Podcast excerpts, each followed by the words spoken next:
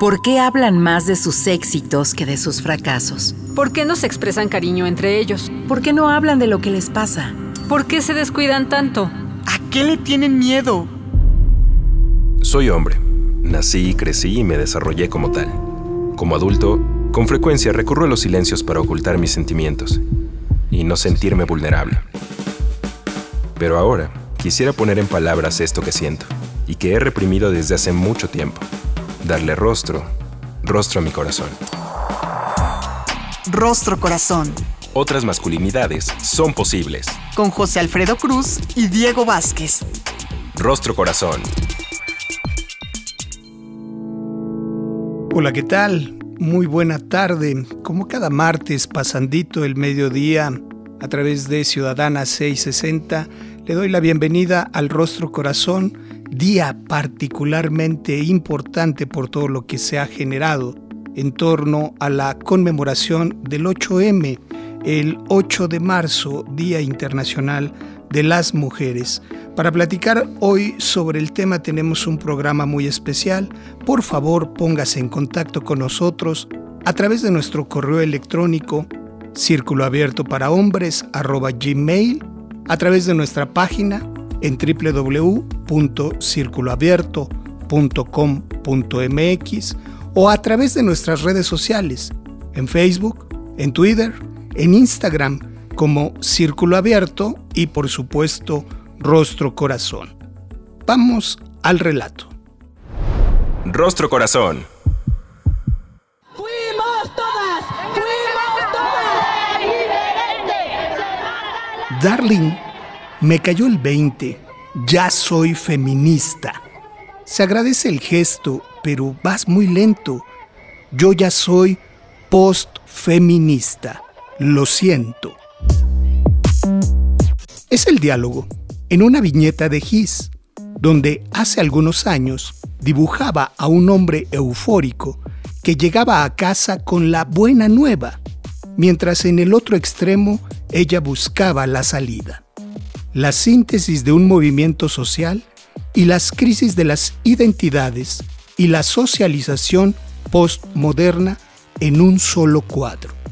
Si retomamos la definición de la feminista y estudiosa Rosemary Tong, quien señala que el feminismo es, al mismo tiempo, una tradición de reflexión y un movimiento social y político que ha tenido como finalidad describir, explicar y proponer caminos de superación a las condiciones de explotación, segregación, subordinación, discriminación, desigualdad, marginación, opresión, exclusión y violencia que han experimentado las mujeres en las diferentes sociedades y a lo largo de la historia, y que algunos, algunas autores atribuyen su inicio a los años 1600 con la Ilustración y otros a 1799 con el fin de la Revolución Francesa, estamos, por lo menos, frente a tres siglos de feminismo.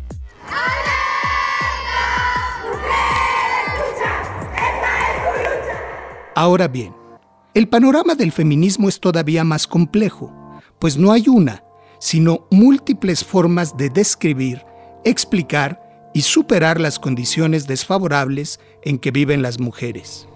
Liberal, marxista, socialista, existencialista, psicoanalista, radical, postmoderno, postcolonial, anarquista, francófono, del tercer mundo, ecologista, comunitario, lésbico, transfeminismo, etc. Son intentos de agrupación de esta diversidad teórica y política. De ahí que hay quienes prefieran hablar de feminismos en plural y no de feminismo.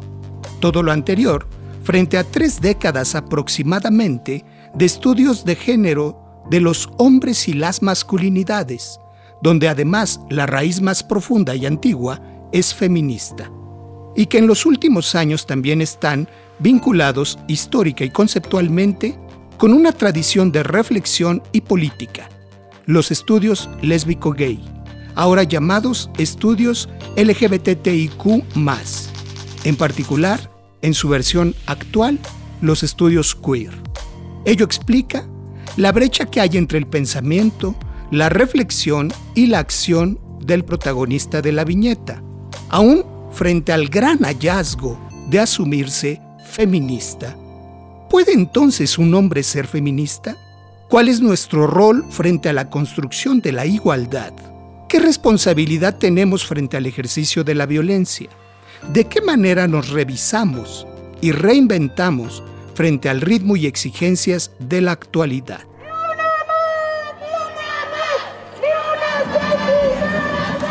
Para tener respuestas, solo habrá que leer las manifestaciones en redes sociales frente a la conmemoración del Día Internacional de las Mujeres y tratar de entender las razones que evidencian nuestros miedos. Al respecto, hay una frase de don Eduardo Galeano. Hay criminales que proclaman tan campantes, la maté porque era mía, así nomás, como si fuera cosa de sentido común y justo de toda justicia y derecho de propiedad privada, que hace al hombre dueño de la mujer.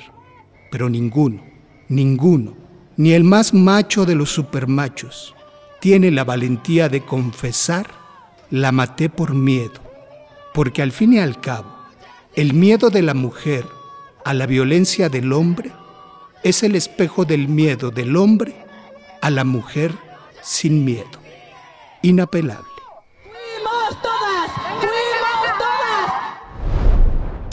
Rostro Corazón. Ya soy, entre comillas, feminista. Es un texto a colación de la viñeta que ya le platicamos, publicada en un diario de circulación nacional.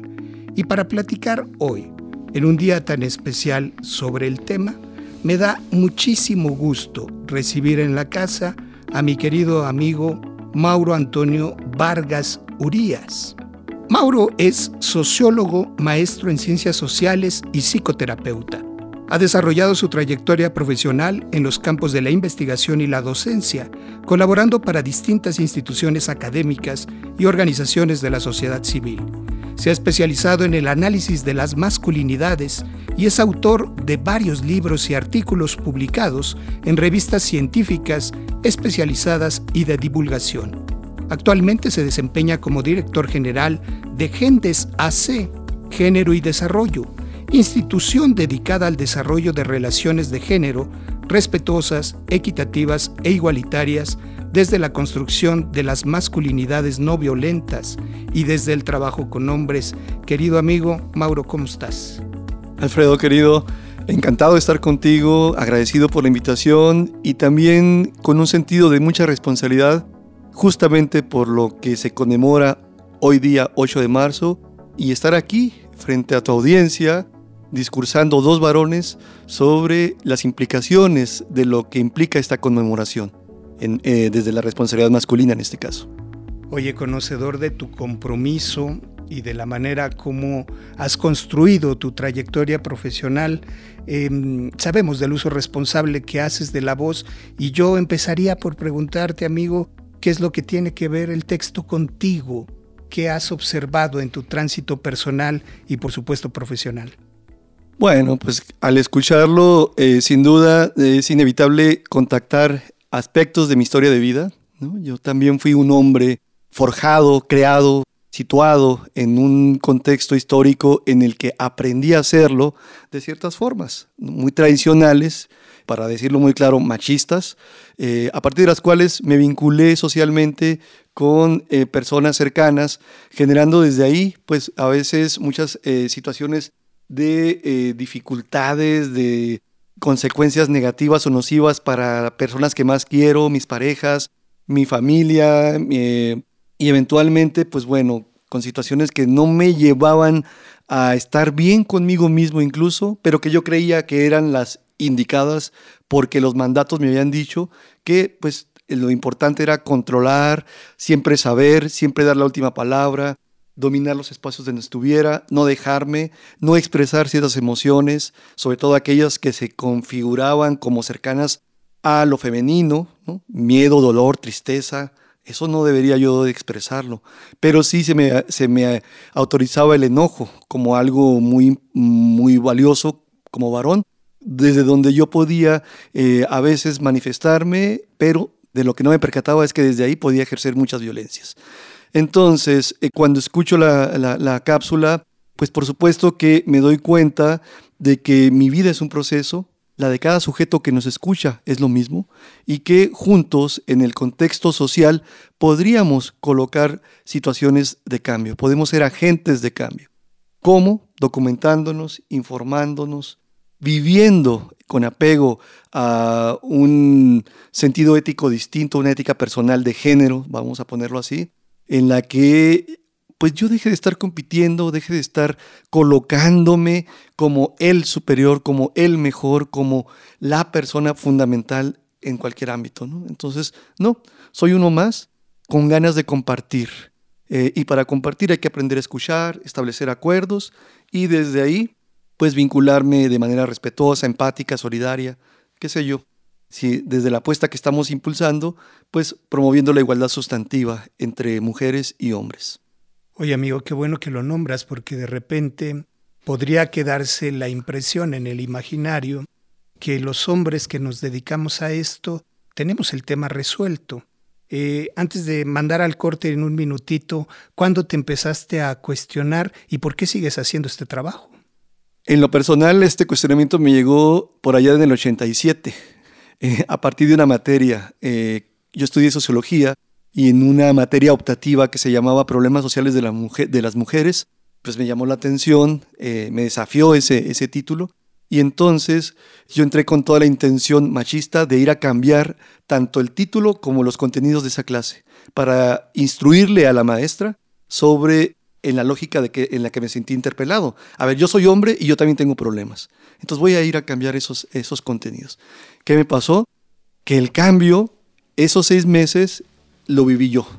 Esos seis meses con una maestra sabia, paciente, a quien admiro, así como a otras que tuve en esa etapa, en este caso la doctora Esperanza Tuñón, para mí pues fue un regalo de vida que me comprometió de una manera personal y ya eh, poco a poco se fue convirtiendo en un ejercicio de compromiso profesional y político, justamente porque me percaté de cuántas desigualdades existen y generamos muchas veces los varones por no asumir una responsabilidad activa que nos lleve a situaciones de, cambio.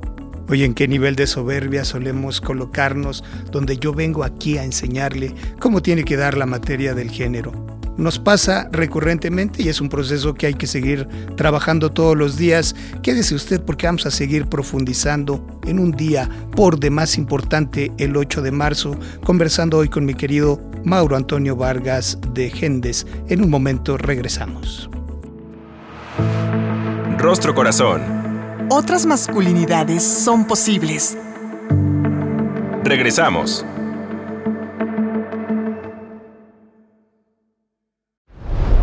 Rostro Corazón.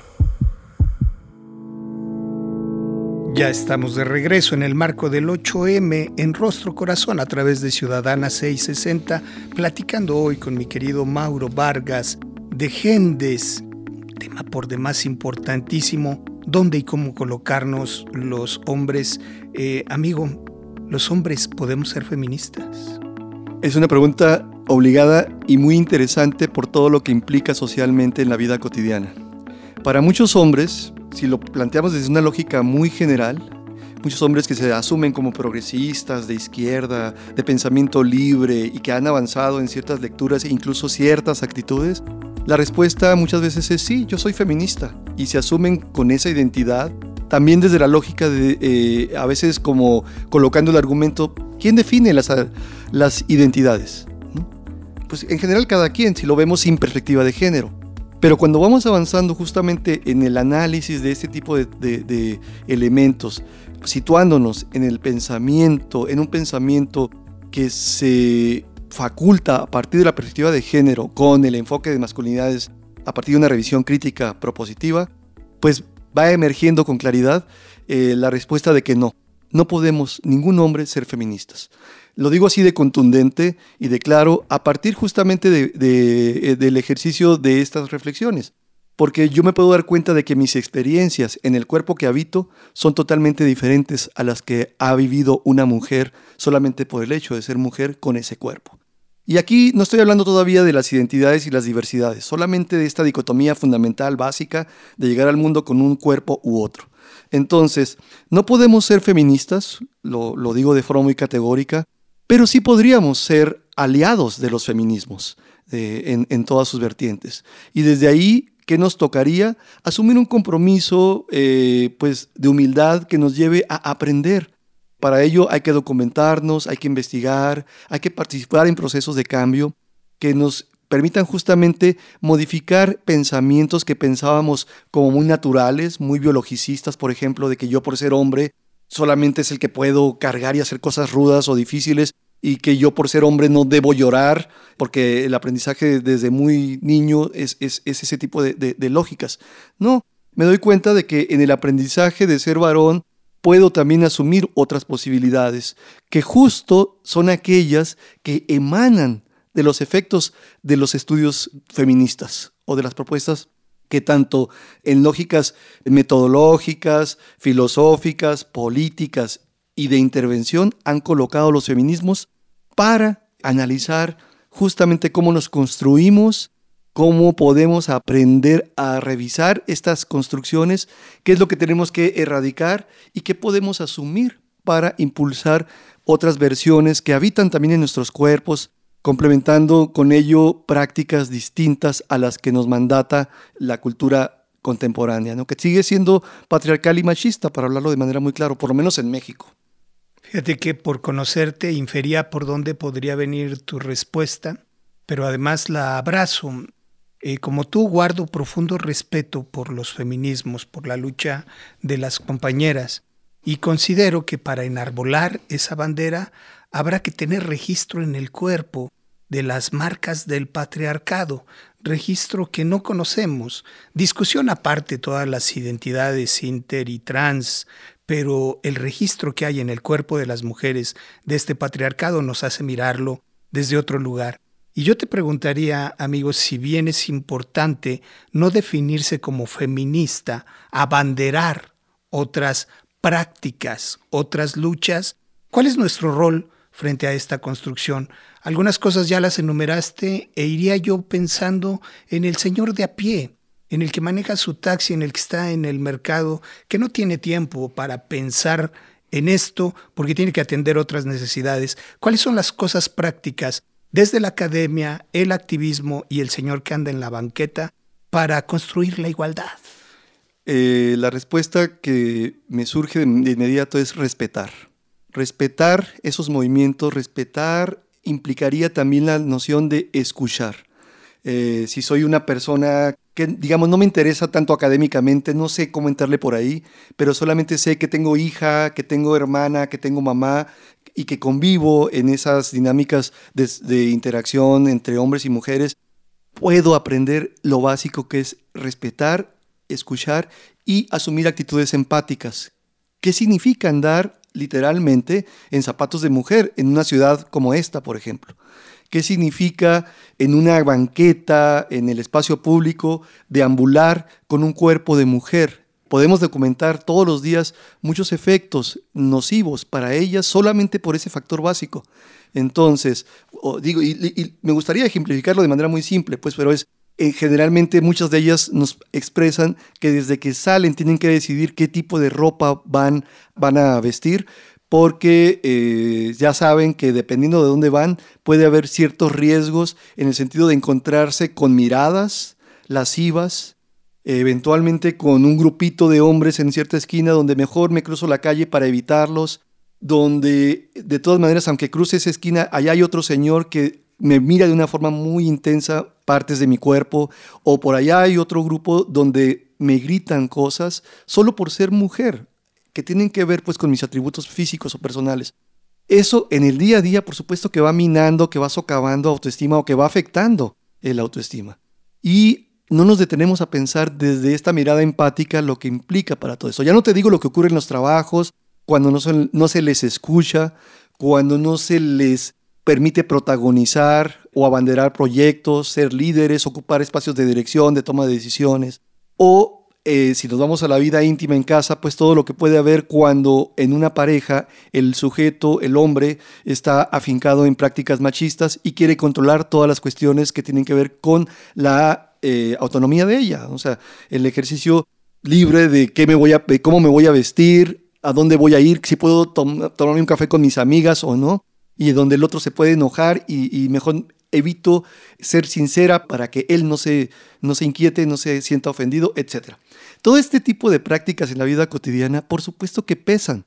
Entonces, ¿qué me toca? Me toca documentarme, respetar, escuchar y compartir, como decía hace rato, los espacios mediante permisos y acuerdos. Realmente ser genuino en todo esto mm, parece fácil, pero nos lleva mucho tiempo reaprenderlo. Y digo reaprenderlo porque justamente en la historia de vida que la mayoría tenemos es que aprendí una cierta lógica de cómo deben ser los roles y los eh, estereotipos a partir de venir con un cuerpo u otro al mundo y al mundo social. Entonces, podemos generar estos procesos de cambio y eh, lograr con ello un compromiso que desde el trabajo que hacemos en Gendes decimos me lleve a una responsabilidad activa. Fíjate que lo que me ocurre muchas veces es que escuchando a muchos colegas, a muchos hombres en diferentes ámbitos, nos comentan la situación, eso, no, yo sí soy una persona feminista, yo soy un hombre feminista y soy muy respetuoso, pero luego en su propio discurso terminan traicionándose en cuanto a los ideales de sí mismos. Por ejemplo, yo sí la dejo trabajar o yo sí le ayudo en casa. Y no me doy cuenta de que al expresar ese tipo de, de enunciados, me coloco pues en una situación de autoridad o de supremacía solamente por ser el varón en ese tipo de relaciones. Entonces, para nosotros más que pensar o discursar la igualdad, esto implica vivirla. Por eso hablamos de la responsabilidad activa. No es suficiente con manifestarla, expresarla de, de, manera verbal. Es importante convertirla en acciones prácticas de muy diversa índole en todos los ámbitos de la vida cotidiana. Y algo importante, mi cambio es fundamental, pero no es suficiente. También tenemos que convertirlo en algo social, en algo político. Entonces, por eso estoy acá, promoviendo que otros hombres se animen y cambien. Oye, me río porque nos das muchas pautas y sin embargo la mayoría son un verdadero desafío, sobre todo frente a los tiempos actuales en los que nos tenemos que reinventar o reinventar. Es decir, es una exigencia si queremos de alguna manera socializar con nuestro entorno. Mientras tú y yo conversamos, los índices de violencia siguen aumentando, las compañeras siguen siendo acosadas y hostigadas. Dos minutitos, amigo, ¿cuál es nuestra responsabilidad frente a los tiempos actuales, frente a estas manifestaciones de violencia? No eludiría el hecho de que estemos justamente hoy día, 8 de marzo, hablando dos hombres sobre la importancia de comprender lo que significa el significado de esta gesta, ¿no? de, de esta conmemoración dos hombres que pues tenemos ciertas historias de vida, que tenemos el privilegio de poder hacer uso de nuestras voces y justamente con este rostro corazón poder compartir desde, eh, en este caso, elementos críticos propositivos, lo que podemos hacer los hombres. Entonces, lo que yo quiero decir con esto es que asumo el compromiso de estar frente a estos micrófonos con humildad, complementando el trabajo que muchas mujeres sabias y valientes han emprendido desde hace ya siglos, pero que eh, para quienes les ha, sido mucho más complejo el lograr ciertos avances. Pues, ¿no? Eh, ahora, dicho lo anterior, el desafío sigue siendo grande en la lógica de que también los hombres necesitamos emanciparnos de este constructo y de esta ah, lógica patriarcal eh, que se traduce en prácticas machistas en la vida cotidiana de nuestro país. Entonces, para responsabilizarnos, eh, ¿qué, podemos hacer? Pues finalmente el reiterar, asumir actitudes fincadas en el buen trato, en el respeto a los derechos humanos de todas las personas, para lo cual tengo que documentarme, tengo que aprender, tengo que revisar, informarme y desde ahí construir o, dar apertura a esas versiones que eh, están generalmente ya dentro de mí, nada más que están, están ahí rezagadas. Y a veces he hecho contacto con ellas, pero las minimizo, ¿no? Hay método para lograrlo y hay espacios para hacerlo. Entonces, justamente eh, espero en un momento poder ofrecer información sobre qué, dónde y cómo se puede acudir para lograr este tipo de cambios. Justo escuchar programas como este permiten que podamos reflexionar eh, de una manera muy responsable y muy crítica sobre lo que somos como personas y también sobre cómo nos afecta también a nosotros estos mandatos sociales. Pues, ¿no? Estaremos difundiendo, amigo, los datos de contacto de Gendes a través de su línea de atención telefónica y los grupos reeducativos que mantiene semana a semana trabajando desde hace muchísimos años. Mi querido amigo Mauro Antonio Vargas, te agradezco muchísimo, como siempre, la conversa. Te abrazo, te reconozco como siempre. Si usted quiere conmemorar este 8 de marzo, hágase cargo, responsabilícese. Decía Mauro, eh, escuche, respete, sea empático con las manifestaciones que vamos a mirar el día de hoy. En la producción, David Mejía Cepeda. En los controles técnicos, Cristina García. Mi nombre es José Alfredo Cruz. Con toda certeza nos escuchamos. Hasta la próxima. El Instituto Mexicano de la Radio presentó Rostro Corazón. Otras masculinidades son posibles. con José Alfredo Cruz y Diego Vázquez.